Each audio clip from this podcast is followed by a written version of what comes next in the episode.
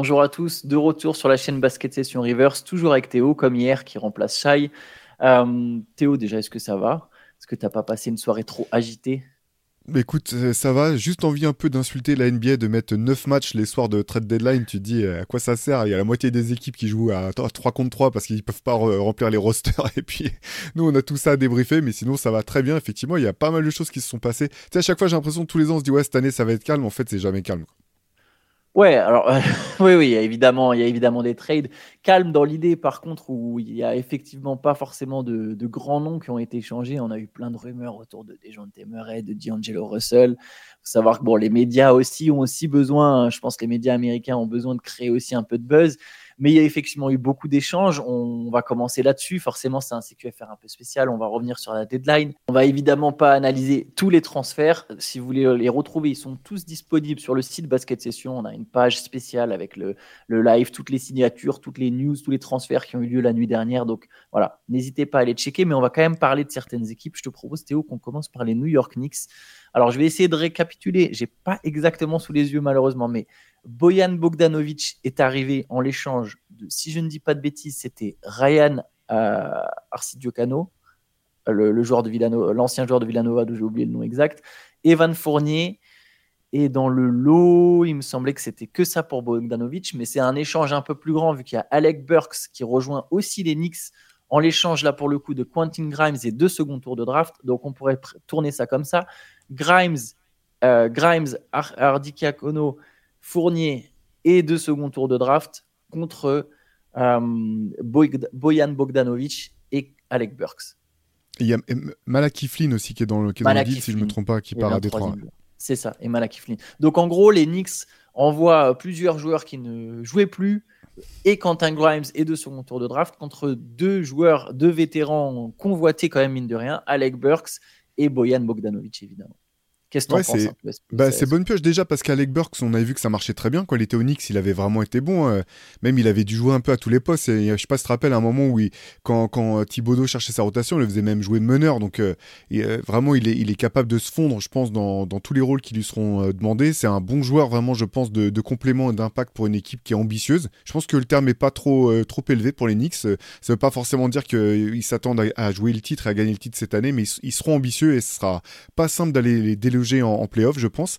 Et puis euh, Bogdanovic, c'est une bonne pioche parce que c'est vraiment un joueur qui a, plein d'équipes, quoi, par son profil de scoreur. C'est un vétéran, euh, pareil, euh, en NBA et aussi en Europe, qui a prouvé qu'il pouvait apporter dans des moments, des, moments compliqués, qui pouvait, voilà, que c'est un gars qui pouvait donner le ballon et avoir confiance. Moi, je trouve ça vraiment très bien parce que bah, New York n'a pas eu besoin de se déplumer. Ils ont incorporé des joueurs, ils ont récupéré des joueurs qui pourront, je pense, assez facilement incorporés euh, à ce qu'ils ont déjà en place. Ils sont pas obligés de bouleverser quoi que ce soit. Et donc, euh, aujourd'hui, je pense que cette équipe de New York est plus forte qu'avant la trade deadline et qu'il ne devrait pas y avoir trop de période d'adaptation, je pense. Ouais, moi, moi, comme toi, je pense que si je devais noter le trade, euh, je lui donnerais évidemment un A. Voilà. Ils ont lâché aucun premier tour de draft. C'est-à-dire que les Knicks peuvent toujours partir à la chasse aux superstars. Alors évidemment, là, depuis le trade d'Anunobi en décembre, ils ont quand même perdu Quickly, Barrett et Grimes, qui étaient des joueurs euh, quand même convoités par d'autres équipes, notamment dans le cadre euh, d'un package pour, un, pour une superstar. Mais là, cet été, à un moment, les Knicks, euh, si, si un joueur majeur venait à être disponible, ils pourraient toujours essayer de proposer Mitchell Robinson, éventuellement Julius Randle selon le poste auquel joue la star en question, plus plein de pics pour aller chercher une star donc c'est effectivement, ils ont gardé leur trésor de guerre, entre guillemets. Ils ont plus de profondeur qu'avant qu'avant, qu'avant, qu'avant la soirée d'hier. Hein. Tu ajoutes deux joueurs, comme j'ai dit, contre des mecs qui jouaient pas. Euh, Burks, tu as très, très bien souligné, Bogdanovic aussi. En plus, ça va être important, mine de rien, parce que là, les Knicks ont beaucoup de blessés. Anunobi est out trois semaines, Randall est out plusieurs semaines aussi, et Jalen Bronson s'est blessé à la cheville sachant que tu as Mitchell Robinson qui joue toujours pas, il jouera peut-être même pas cette saison. Donc tu as effectivement plein d'absences, ça va être important d'avoir deux vétérans qui viennent. Si je peux me permettre de mettre un bémol, je, vais essayer de mettre un bémol, je vais essayer de faire un peu l'avocat du diable. Je pense que les Knicks ont une vraie carte à jouer, notamment pour aller en finale de conférence. Là où je peux mettre un bémol, c'est justement par rapport à tous ces blessés. C'est, je suis d'accord avec toi que l'adaptation va être facile dans le jeu, mais ils n'auront pas finalement leur équipe au complet pendant très longtemps. Donc, il n'y aura pas beaucoup de temps pour tester des choses, notamment est-ce qu'ils veulent tester bah, Randall en, pivot small ball avec Bogdanovic, etc. Il y a beaucoup de choses qui peuvent être testées en peu de temps Est-ce qu'un 5 avec Bronson, Anunobi, Bogdanovic, Randall et Hartenstein, est-ce que ça marche vraiment? Voilà, encore une fois, l'échantillon de, test sera faible. Et l'autre question que je me pose, c'est si justement ça marche pas, ces 5 Randall, Bogdanovic, qu'est-ce qu'on va faire de Bogdanovic une fois que Randall sera de retour? Est-ce qu'il aura un rôle du coup très limité sur quelques minutes en tant que backup euh, Il jouera un coup 3, un coup 4 quel sera vraiment son rôle? Est-ce qu'il va accepter son rôle? Qu'est-ce que Thibodeau va faire d'un joueur qui est quand même d'abord réputé surtout pour son scoring? Après, je dis ça, mais il va évidemment leur apporter hein, juste avec son adresse extérieure. Mais voilà, c'est un, léger petit bémol que je monte, c'est de me dire, ok, c'est très intéressant, mais il y aura finalement peu de temps pour mettre tout ça en place. Euh, et parce que, parce que du coup, il y a des blessures. Non, c'est clair. J'ai l'impression que ce, trade laisse entendre que New York est peut-être optimiste aussi sur le fait de pouvoir récupérer Mitchell Robinson euh, en fin de saison au bout du compte. Parce que euh, bah, s'il est là, ça change quand même pas mal l'équation. Euh, tu peux le faire jouer avec les deux. Euh, tu peux faire jouer par moment effectivement les deux ensemble en, tentant Julius Randle, mais sans que ça soit trop risqué. Parce que si tu prends cher face à, ton, adversaire du soir, bah, tu as toujours l'occasion, l'opportunité bah, de, dire bah non, ça marche pas, on va les alterner avec Mitchell Robinson ou avec un autre big. Donc c'est intéressant à voir. Ce que, ce que j'aime bien en fait, c'est que Bogdanovic et Alec Burke, c'est deux mecs, tu sais que tu vas pouvoir les faire jouer en playoff en fait. Tu sais que si tu as besoin, tu pourras les mettre sur le terrain, tu pourras avoir confiance et qu'ils seront performants. Et au bout du compte, c'est pas si simple euh, quand tu as une équipe euh, déjà euh, qui est déjà conséquente comme celle de New York de, de, pouvoir rajouter deux joueurs comme ça dont tu sais que tu pourras te servir éventuellement en playoff. Yes. Autre équipe qui a, je trouve, fait une bonne pioche et je pense que tu vas me rejoindre là-dessus, c'est le Thunder. Le Thunder qui a donc récupéré, qui a gagné la mise sur Gordon Hayward. On savait que ça serait un des joueurs les, les plus convoités là aussi parmi les vétérans. pour le coup, lui, je m'attendais à un trade, je m'attendais à ce qu'Eward soit tradé, je m'attendais à ce qu'il y ait plus de monde sur le dossier, mais bon, faut pouvoir accueillir ces 30 millions euh, au niveau du contrat. Donc le Thunder fait une très jolie opération selon moi. Eward qui débarque en l'échange de Bertans, Misic, Treman et deux seconds tours de draft. Donc ils ont lâché aucun premier pick, sachant que le Thunder a des tonnes de picks en rab. Ils en ont lâché aucun. Ils pourront toujours en lâcher le soir de la draft. Hein. Ils en ont quatre au premier tour, trois ou quatre au premier tour en 2024 et pourront en échanger ce soir-là contre d'autres vétérans. Et donc Hayward qui vient renforcer leur banc euh, sur la fin de saison, qui vient leur donner de l'expérience en playoff, encore une fois, sans lâcher de joueurs qui faisaient vraiment partie de la rotation. Moi, j'adore ce trade. J'adore ce trade parce que OKC a de l'argent, donc euh, finalement, bah, c'est un gros contrat, mais ça pose aucun problème aux, Thunder euh, dans leur timeline. Gordon Hayward, le problème, c'est que c'est un joueur qui a été... La seule question, comme toujours avec Hayward, c'est est-ce qu'il sera, est-ce qu'il sera en forme, est-ce qu'il sera sur le terrain? Parce que c'est la, vraie limite. Euh, quand il est parti au Hornets, il est parti au Hornets parce que bah, Charlotte lui a fait une offre, une pouvait pas refuser. En gros, il a donné tellement d'argent qu'il est parti là-bas. Mais on se doutait bien que de toute façon que ce n'était pas vraiment le projet sportif qui, avait dicté euh, euh, ce choix. et moi, j'adore ce joueur en fait. c'est un joueur ultra polyvalent qui peut créer pour les autres, qui peut créer pour lui, est hyper euh, fiable, je trouve, quand il est sur le terrain, du moins, et qu'il est impliqué dans un projet qui fonctionne, ce qui est le cas du Thunder. Moi, je trouve que c'est vraiment un, choix, un choix hyper, euh, hyper euh, juste, judicieux était, comme on, en parlait lundi, si vous l'avez pas écouté, on a fait un podcast sur les Clippers, euh, et vers la fin, on parlait un petit peu d'une opposition potentielle entre, entre le Thunder et, euh, et les Clippers, et c'est vrai que moi j'étais euh, hyper optimiste sur cette équipe de d'Okessi, et simplement sur la fin, voilà, on se disait, c'est vrai que le banc est pas, le banc est pas fou du côté du, Thunder, c'est toi qui le disais, qui le faisait remarquer, Antoine et Chat étaient d'accord à juste raison, et là je pense que que ça soit Gordon Hayward qui aille sur le banc ou qu'il change le, le, la rotation de manière à ce que ça soit par exemple. Euh, que ça soit. Euh, redis-moi. George Guidi. Exactement. Merci, c'est ça, ça. Je cherchais George Guidi qui, qui sort du banc. Je trouve que ça change complètement la dynamique de leur équipe. Et le fait d'avoir un mec qui peut scorer et créer pour les autres et te dire, bah, tout du long, en fait, sur le terrain, on aura un créateur de, de haut niveau, vraiment un créateur élite. Euh, je trouve que c'est un coup de maître pour, pour le Thunder. Je partage totalement. Je pense c'est même, j'irais même jusqu'à dire c'est un trade qui fait presque changer de dimension le Thunder. En plus, alors Hayward, son contrat il expire. Donc de toute façon, les 31 millions qu'il a là, ils seront plus là l'été. Si ça se passe bien, ils peuvent essayer de renégocier avec lui un contrat sur quelques années, mais avec une durée, avec un, montant inférieur. Donc la possibilité de le garder éventuellement si, lui aussi se sent à l'aise. Il n'aura peut-être pas toujours envie de bouger. Mais même de toute façon, dans tous les cas, là, c'est juste pour six mois. Enfin, six mois. C'est selon la durée après le, stade jusqu'où le Thunder ira en playoff. Mais je partage tout à fait. Ils avaient besoin d'un mec comme ça. Ça leur donne plein de énormément de flexibilité. Est-ce que tu as raison Si à un moment ils décident de changer, je ne pense pas qu'ils changeront leurs 5 majeurs. Mais par contre, il peut y avoir des moments où effectivement le 5 qui termine les matchs en playoff, il n'est plus forcément Guidi dedans. On sait que la maladresse extérieure de Guidi peut parfois poser problème. Euh, son jeu sans le ballon, euh, voilà, il a besoin de la balle, Guidi. Et quant à chez Gildeus Alexander et Jalen Williams, qui, l'a supplanté dans la, hiérarchie, quant à ces mecs-là qui ont le ballon, c'est pas simple. Gordon Hayward, lui, sans le ballon, c'est impeccable.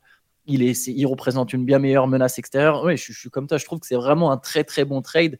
Et je pense qu'en plus, Hayward euh, sera en bonne santé en playoff. Je le sens. Tu vois, évidemment, on peut pas savoir. En ce moment, il est blessé, mais tu dis là, il va pouvoir récupérer sans pression, débarquer tranquillement dans son nouveau rôle et, ouais, je pense que c'est vraiment un trade qui peut, qui peut, qui donne euh, une autre capacité au Thunder. Genre limite, tu te dis ouais, non mais en fait ouais, l'objectif c'est finale de conférence maintenant quoi. On va même pas attendre. Euh, et, ah, je, trouve que là vraiment il y a une arme en plus quoi. Je pense que c'est ça. Et en fait, ce qui est magnifique, c'est qu'ils n'ont pas eu besoin de ce. De... En fait, c'est un, un trade presque sans risque pour le Thunder, en fait. Et c'est comme ouais, parce qu'au pire, il est blessé, il joue pas, quoi. Et au pire, de toute façon, bah, c'est pas grave. Ils ont pas sacrifié euh, l'un de leurs, euh, ils pas sacrifié Josh Giddy, ils ont pas sacrifié l'un de leurs joueurs, euh, les joueurs sur lesquels ils croient beaucoup pour la suite. Il y a pas de, de haut choix de draft qui a, qui été impliqué. Donc c'est tout, c'est tout bénéf. Et effectivement, voilà. Après, on connaît pas les joueurs, leur personnalité, mais Gordon Hayward, ça fait un moment maintenant qu'il a pas joué pour un projet sportif intéressant. Quand il était parti à Boston, c'était dans l'optique de jouer le titre. Il a fait son argent si ça se passe bien au Thunder, je suis curieux de voir euh, comment se passeront les négociations. Il y a beaucoup de si dans ma phrase, hein, ça va dépendre de la fin de saison. Mais à un moment, tu es dans un projet comme ça, si tu as un peu le nez, tu sens que c'est une équipe qui peut vraiment performer et être forte derrière. Je trouve ça, je trouve ça, je trouve ça top pour maintenant. Je pense que pour l'avenir, il y a une possibilité où c'est, ouvre une, vraie belle porte pour l'avenir aussi. je valide complètement. Allez, on passe à la dernière équipe dont, dont on a voulu parler un peu plus en détail, c'est Dallas. Alors, il y a eu pas mal de mouvements du côté des Mavericks. Il y a Daniel Gafford qui est arrivé en échange de Rishon Holmes. Et je vais essayer de me souvenir, est-ce qu'ils ont... Oui, je crois qu'ils ont mis en plus un pic, un pic, un premier tour de draft. Euh, si je dis pas ouais, un pic de draft, c'est ça. Mais ouais, un pic de draft qui vient justement du Thunder. C'est-à-dire qu'en fait, ils ont sacrifié un swap, un droit de swap en 2028 donc en 2028, le Thunder pourra prendre, euh, décider de prendre le choix des Mavs si le choix des Mavs est mieux placé, en tout cas est plus haut à la draft. En échange, le Thunder leur a donné un de leurs premiers tours, donc le Thunder a quand même sacrifié un premier tour, un, de leurs nombreux premiers tours en 2024. Ils ont sacrifié un premier tour, c'était celui des Rockets, pardon. c'est dur à suivre. Hein, ouais, c'est dur à suivre. En plus, c'est pas juste celui des Rockets, c'est celui des Rockets qui sera le moins bien placé. Donc voilà, les Mavericks envoient ce, premier tour à Washington en échange de Daniel Gafford. Dans l'échange, ils ont aussi donc mis euh, Rishon Holmes. Ça, c'est un premier trade pour un pivot. Et il y a un deuxième trade où ils ont fait venir PG Washington, où cette fois-ci, ils ont sacrifié Seth Curry, euh, Grant Williams et un premier tour de draft 2027 qui est protégé que top 2. Donc en gros, ils ont échangé deux premiers tours. On va dire, enfin, ils ont donné un droit de swap ils ont échangé un premier tour 2027. Donc 2027-2028, ils contrôlent pas tellement leur destin sur la draft. Ils ont donné Grant Williams, ils ont donné Rishon Holmes, Seth Curry et ils ont récupéré Daniel Gafford, PG Washington. Voilà, j'ai résumé ça comme ça. Ouais, bah c'est pour, résumer, en fait, euh, moi j'ai eu réaction en deux temps. En fait, j'ai trouvé, j'ai beaucoup aimé le, trade pour Daniel Gafford. C'est un joueur on a, on a un peu oublié parce qu'en fait dans le marasme de, des, Wizards, c'est dur de, s'en souvenir. Mais, mais il y a deux saisons, il avait fait un très beau parcours à tel point même qu'on se demandait si c'était pas un des jeunes big men émergents euh, de la conférence Est. Donc derrière, c'est dur de, juger dans, ces situations si c'est le joueur qui n'a pas confirmé, si c'est l'équipe qui est trop dysfonctionnelle pour que pour qu'il brille. En tout cas, je pense que c'est encore un joueur qui a un potentiel et c'est intéressant pour les Mavs de se renforcer à l'intérieur. Et par contre, on en parlait un petit peu avant de commencer le CQFR. Antoine, j'étais vraiment surpris par contre par euh, le deuxième trade en fait. Euh, je m'étais complètement trompé, mais quand, quand, Dallas a récupéré 16 Curry, je pensais que ça serait un élément majeur de leur rotation. Euh, ça n'a pas du tout été le cas. J'ai bien aimé le trade pour Grant Williams. Il y a des moments où ça a marché, mais finalement, c'était, ça fonctionnait pas suffisamment à plein régime manifestement. Mais je suis quand même très étonné parce que ce sont deux joueurs dont qui, euh, comment dire, qui sont sûrs en fait, que je trouve sûrs dans une, enfin sûrs. Grant ils ont de l'expérience. Voilà, qui ont de l'expérience, qui ont vécu des grands moments, qui ont été dans des équipes ambitieuses, euh, qui ont connu des choses, etc. Euh, j'aimais bien le côté un petit peu emmerdeur de Grant Williams. Je trouve que ça leur donnait aussi une petite dureté que, les Mavs avaient peut-être pas forcément dans, dans, leur ensemble. je suis vraiment étonné sans doute que PJ Washington a un potentiel que je n'imagine pas ou que tu vois, je, sous-estime un petit peu la, valeur de ce joueur. Là aussi, hein, les Hornets, c'est dur d'évaluer la valeur des joueurs euh, dans, des contextes comme ça. Mais j'ai été vraiment quand même euh, très étonné de ce deal-là. Ouais, moi je suis un peu comme toi, je, suis mitigé. C'est-à-dire que d'un côté, je me dis, ok, c'est cool, ils se sont rajeunis, deux joueurs de 25 ans qui arrivent, euh, des joueurs, un, potentiel athlétique. On sait qu'aujourd'hui, enfin, c'est important, tu vois, de nos jours, tu as besoin de, euh, de qualité athlétique, tu as besoin de fraîcheur, ça, ça, ça pèse aussi. Euh. Après, oui, il faut trouver le bon mix entre l'expérience et, et, la fraîcheur. Donc bon, pourquoi pas? Maintenant, j'ai l'impression, en fait, ça ressemble un peu à un panic move. Encore une fois, j'ai l'impression que les Mavs perdent à chaque fois un peu en flexibilité. Encore une fois, il y a, deux pics qui sont envoyés dans le lot. Euh, comment tu vas faire? En fait, si tu es constamment en train de chercher, j'ai pas l'impression que ce trade, ces deux trades, fassent passer Dallas une catégorie au-dessus. Et du coup, j'ai l'impression qu'ils seront encore l'an prochain, cet été, puis même encore en février, à la recherche du trade qui les fait passer la catégorie au-dessus. Sauf qu'à force, tu n'as plus d'atouts, en fait. À force de toujours chercher ce trade qui te fait passer au-dessus, à un moment, tu n'as plus d'atouts et tu es juste bloqué avec ton équipe. Euh, alors bon, là, où je peux nuancer, c'est que Washington, comme Gafford, par leur âge et leur contrat, peuvent être rééchangés par la suite. Mais ça veut dire qu'encore une fois, tu as, lâché des assets pour des mecs que tu vas relâcher plus tard, parce qu'au final, ça n'a pas marché tant que ça si tu les relâches. Voilà, je, suis partagé. J'ai l'impression que Dallas est pas forcément plus fort, ou en tout cas pas suffisamment plus fort pour vraiment rivaliser avec euh, bah, les Clippers, les Nuggets, le, même presque le Thunder. Après, bon, tant que tu as Luka on en, parle souvent entre nous. Du moment que tu as Luka Doncic et Kyrie Irving, tu seras performant en playoff. Mais voilà, PG Washington, un peu comme toi, j'ai du mal à jauger. Est-ce que vraiment. Tu vois, Grant Williams, je sais qu'il aurait défendu sur les meilleurs attaquants adverses en playoff. Je sais pas vraiment ce que PG Washington, ça va faire. Plus athlétique, meilleur scoreur, oui. Euh, voilà, on, verra ce que ça donne du côté des Mavs, mais ouais, un peu mitigé comme ça, moi aussi, au premier abord. Ouais, c'est ça. C'est vraiment parce qu'on a compris que les Mavs avaient ciblé PJ Washington depuis longtemps, donc peut-être qu'effectivement ils voient quelque chose dans, ce joueur que nous on perçoit pas pour l'instant, et que si ça prend, on se dira bah ouais, c'était une, super belle pioche. Mais comme toi, en fait, à l'heure actuelle, en fait, j'ai pas l'impression que les Mavs aient trop bougé en fait au bout du compte, que c'est trop euh, fait changer leur, euh, la qualité de leur équipe actuelle. pour, aller dans, dans l'autre sens, la, la vraie variable par contre, c'est que Gafford et PJ Washington vont jouer avec un mec comme Luka Doncic qui va les mettre dans les meilleures situations de toute leur carrière quasiment pour pouvoir euh, révéler leur potentiel en attaque en tout cas. Euh, voilà, en, tant que finisseur. Donc c'est ça en fait. C'est si tu veux regarder le truc du côté positif, tu te dis que bah qu'effectivement si tu penses que tout ce qui leur manquait c'était d'être dans un cadre euh, qui, est, qui est plus sain avec une hiérarchie plus établie et dans des meilleures situations, bah peut-être que Luca en tout cas pourra peut-être servir de révélateur les Mavs ont marqué énormément de points. Ça va être une attaque. PG Washington, il va lâcher des matchs à 7-3 points, sera une menace dans le corner. Gafford euh, sur pick and roll. Ils vont mettre des points. quoi. Après, je ne sais pas euh, en playoff euh, jusqu'à jusqu'où ça peut les porter. Mais Gafford, je reviens une dernière fois. En fait, je trouve ça bien parce que Derek Lively est incroyable quand même comme rookie. Il fait une saison fantastique et on voit en fait comment ça transforme ces Mavs d'avoir un big man qui comprend son rôle et qui joue juste son rôle en fait. Tu ce qui n'a pas marché avec Woods, ce qui n'a pas marché avec euh, d'autres grands auparavant avec euh, du côté des Mavs là. Si tu as un mec qui comprend son rôle et qui est prêt à le jouer à 2000%, ça fonctionne et ça paye tout de suite. Et je pense que Gafford, il est vraiment dans ce moule là. Yes. Bon, on a, on a hâte de voir ce que ça donnera sur le terrain. On peut parler des matchs un peu en vitesse. Il y avait plusieurs matchs, donc comme tu l'as dit, au, programme. Euh, on peut commencer avec le choc entre les Nuggets et les Lakers. On va sans doute pas parler de tous les matchs. C'était un, beau match, victoire des Nuggets 114 à 106.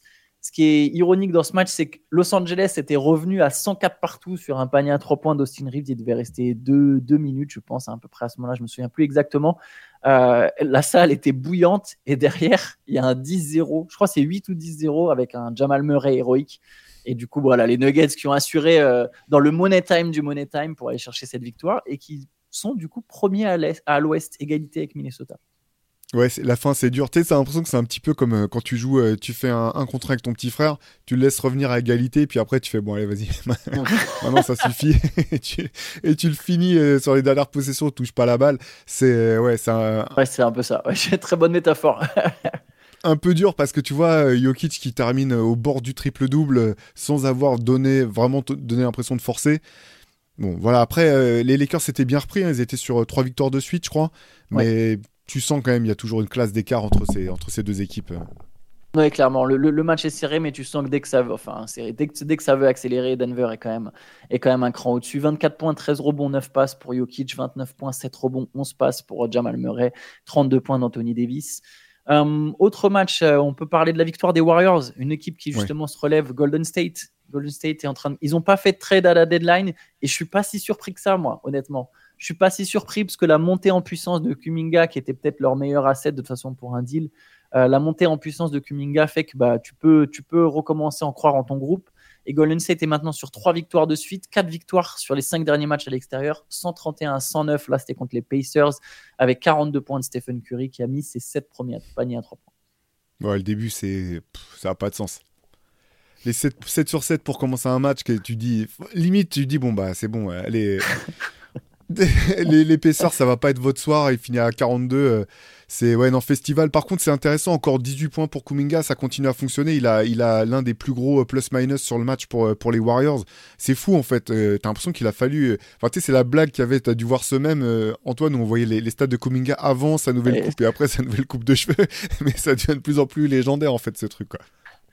Kuminga, honnêtement, il y a vraiment un truc qui se développe. Il est, tu sens qu'il est en pleine confiance. Il peut jouer des ISO ça marche bien en saison régulière, on verra ce que ça donne en playoff, mais il y a un 5 qui vraiment s'est construit là, ça y est, je pense qu'ils ont enfin trouvé leur rotation avec Green, Kuminga, Wiggins, Curry. Bon là, il n'y a pas Thompson, donc c'est Podziemski qui est l'arrière. Je pense que ça sera clé évidemment. Et après, quand Chris Paul reviendra, tu auras Paul, Podziemski, Looney, Jackson Jr., Saric, Moody en sortie de banc, peut-être Gary Payton. Il y a vraiment cette équipe. Elle va faire le play-in, au moins, j'en suis convaincu. Euh, et je pense qu'elle fera les playoffs et elle va vraiment pas être facile à affronter au premier tour. Et s'ils sont 8 et que c'est Minnesota le 1, j'oserais euh, prétendre que les Warriors sortiront les Timberwolves. Bon, on en est loin encore, ça fait beaucoup, j'ai donné tout un scénario là, mais et je pense que cette équipe a vraiment quelque chose à jouer. Quand même. Ouais, c'est cool en euh, tout cas de les revoir euh, comme ça. Quoi. Je parlais de Minnesota, Minnesota a battu Milwaukee, c'était un peu un des chocs de la soirée. Ils ont, ils ont étrié les Bucks à Milwaukee, 129-105, vraiment en patron, 26.9 passes d'Anthony Edwards. C'était la première à domicile de Doc Rivers. Ça s'est soldé par une défaite. Alors, il manquait Lillard, il manquait, il manquait, Lillard et, Middleton. Il faut, faut, quand même lui rendre hommage. Mais enfin, il faut quand même euh, souligner euh, voilà, le fait qu'il y ait deux cadres absents. Mais en six matchs sur le banc des Bucks, ça fait cinq défaites. En fait, bon, ils ont eu tellement de blessures, de... enfin, ils avaient tellement d'absents, les Bucks, que je l'ai gardé dans ma poche. Mais sinon, j'aurais commencé en te demandant si tu pensais que Adrian Griffin aurait réussi à gagner euh, un match sur 6 ou si vraiment ça valait le coup de, le remplacer par un mec à 40 millions. Donc là, c'est un peu, c'est un peu honteux. Euh, dur, bah, dur d'en tirer quoi que ce soit en fait de ce match parce que de toute façon, euh, voilà, il manquait vraiment trop de joueurs majeurs à Milwaukee pour, pour qu'ils puissent espérer rivaliser avec les Wolves.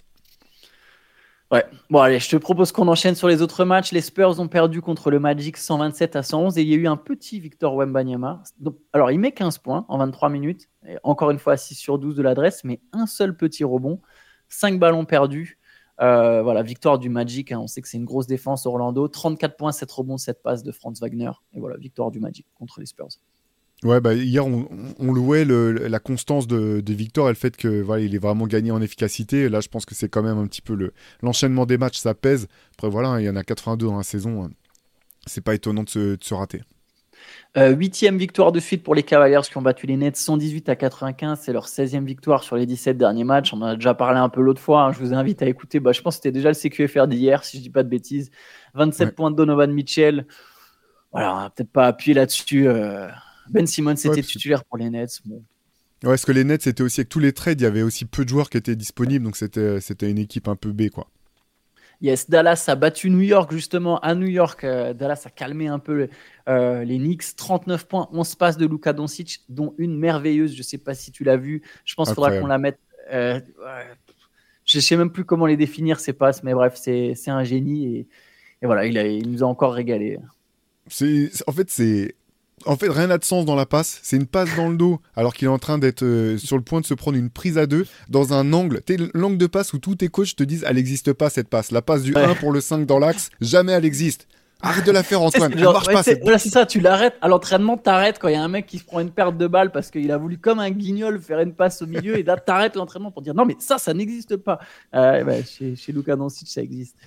Ça existe. La passe est vraiment folle. Il y a tout, sous tous les angles, rien n'a de sens. Euh, bref, magnifique. Là encore, New York, bon, c'était un peu compliqué avec euh, la soirée des trades et compagnie. Il y a, y a, quand même Di Vincenzo qui a encore fait un carton. Donc, euh, je, vais, je, vais, regarder en direct. C'est son, alors c'était son deuxième match à plus de 30 points de suite, mais je, crois que sur les, sur les derniers. 36 hein. Ouais, regarde, 28, 33, 20, 26, 32, 36. Ça, c'est ses six derniers matchs. Et dans, le même temps, tu as Josh Hart qui fait un triple-double à 23, 23, 10 et 12. C'est. Euh, je peux dire que Jay Wright, quand il regarde les. Jay Wright, l'ancien entraîneur de Villanova, quand il regarde les matchs d'Enix, il sort le popcorn et. il se regarde dans la classe en disant Ouais, t'as fait du bon boulot, mec. sais, il va arriver un jour à côté de Thibodeau, il va lui taper sur l'épaule, genre, c'est bien, gamin. T'as vu? Il va lui demander une commission, surtout sur son salaire. Ouais, maintenant tu me passes un pourcentage. Bon, allez, autre, autre match, victoire des Bulls contre les Grizzlies. Les Bulls qui n'ont pas bougé à la deadline. Victoire 118-110. Il y a 30 points de Demar DeRozan qui a clamé son amour pour Chicago. Il voudrait prolonger aux Bulls. 20 points de, de Nikola Vucevic. 21 points, 13 rebonds en sortie de bande d'André Drummond. Euh, bon, c'est pas le match le plus passionnant de la soirée. Je suis pas sûr que tu forcément un truc à dire là-dessus. Le Jazz a perdu contre les Suns. Victoire des Suns 129 à 115. Phoenix aussi, ça va mieux hein, d'ailleurs. Phoenix, ça commence à se mettre en place. Il y avait 31 points de Kevin Durant, 30 points de Bradley Bill. Devin Booker n'a pas joué. Euh, mais bon, belle victoire des Suns qui continuent d'enchaîner, qui ont l'air enfin de s'installer peut-être dans le top 6 à l'ouest. Euh, je ne sais pas si tu as un mot particulièrement pour les Suns. Bah, bah ils n'ont pas eu à forcer. Hein. Ils étaient presque à 60% de réussite au tir sur le match. Enfin, c'était, c'était effectivement en contrôle. C'était trop facile pour les Suns hier. Le Jazz qui, encore une fois, donc ils ont transféré Kelly à Toronto. On n'est pas revenu sur Toronto. Je, le, je, le, ferai dans un papier. Je comprends mm. rien à ce que font les Raptors. Honnêtement, ça n'a aucun sens. Mais du coup, je comprends pas tout à fait non plus ce que fait le Jazz. C'est-à-dire que le Jazz, ça fait deux années de suite qu'ils ont d'un coup un espèce de de montée en puissance où ça se rapproche du play-in et derrière mais non je, je, je pense honnêtement je suis pas sûr qu'ils vont je pense pas qu'ils vont jouer le play-in l'impression que les Warriors ont quand même leur passé devant euh, ils ont perdu donc un talent ils ont récupéré un premier tour dans l'affaire, donc c'est quand même cool. Mais là, tu sens que là, d'un coup, ça va de nouveau s'écrouler. Je, je sais pas, je sais, mais pas s'écrouler suffisamment finalement pour rattraper les Spurs ou tu vois, ça, va, ils vont pas avoir un choix dans le top 3 de la draft, quoi, sauf coup de chance à la, à la loterie. Bon, je sais pas, je capte pas complètement non plus. Non, c'est clair. Et les Suns, par contre, qui ont récupéré Royce O'Neal, qui est une super belle pioche pour eux. C'est vrai, c'est vrai, tout à fait. Euh, et dernier match de la soirée, c'était la victoire des Pistons, la deuxième de suite Moins ils ont de joueurs, plus ils gagnent de matchs. Deuxième victoire de suite le Detroit qui a battu Portland. Hein. Alors, ils ont arraché la prolongation à la dernière seconde grâce à Ozark Thompson. Ils s'étaient menés de 4 points. C'est fou, j'ai quitté le League Pass bugué. Donc, je l'ai fermé à 50 secondes de la fin. Il y avait plus 4 pour les Blazers. Je me suis dit, oh, c'est bon, c'est fini. Et plus tard, j'ai vu qu'ils s'est égalisé en 50 secondes, les Pistons. Donc, ils ont gagné en prolongation. 27 euh, points et 22 rebonds de Challenge du Red. Lui, c'est quelque chose. 23 points de Kyle Cunningham et 26 points de Jaden Ivy. C'est leurs trois joueurs majeurs. Hein. De toute façon, ça va tourner autour de ça, leur projet. En face, il y a eu 49 points de Jeremy Grant, mais euh, voilà. Mais ça n'a pas, ça n'a pas, ça n'a pas porté les, les, les Blazers jusqu'à la victoire. Et deuxième victoire de suite pour les Pistons. Et j'y crois, ils finiront pas dernier à l'Est. Et Kylian Hayes qui a été coupé dans, dans la foulée de son beau match d'hier, mais manifestement un peu d'un commun accord, il voulait vraiment partir de Détroit. Donc euh, intéressant en tout cas, on va suivre de près de, pour voir où est-ce qu'il rebondit maintenant. Euh, voilà, on verra si c'est San Antonio ou pas, comme beaucoup de, de fans français ont l'air de, de l'attendre. On, on, verra ce que ça donne. Yes, bah écoute Théo, on va se laisser là-dessus. Je le rappelle, n'hésitez pas à aller sur basketsession.com pour plus d'infos sur les trades. Et juste petit, si, voilà, pour ce, normalement le samedi, il y a un sixième CQFR où on répond à, votre question, à vos questions. Exceptionnellement, on ne le fera pas cette semaine. Voilà, c'est une semaine un peu particulière, vous, en saurez plus, vous, savez, vous en savez déjà peut-être un peu plus si vous avez reçu la newsletter ou si vous avez jeté un œil sur Instagram. Mais voilà, semaine un peu spéciale, il n'y aura pas le sixième CQFR et on se retrouvera dès lundi pour un, pour un nouvel CQFR avec Shai. Ciao à tous. Yes, bonne journée à tous. Ciao, ciao.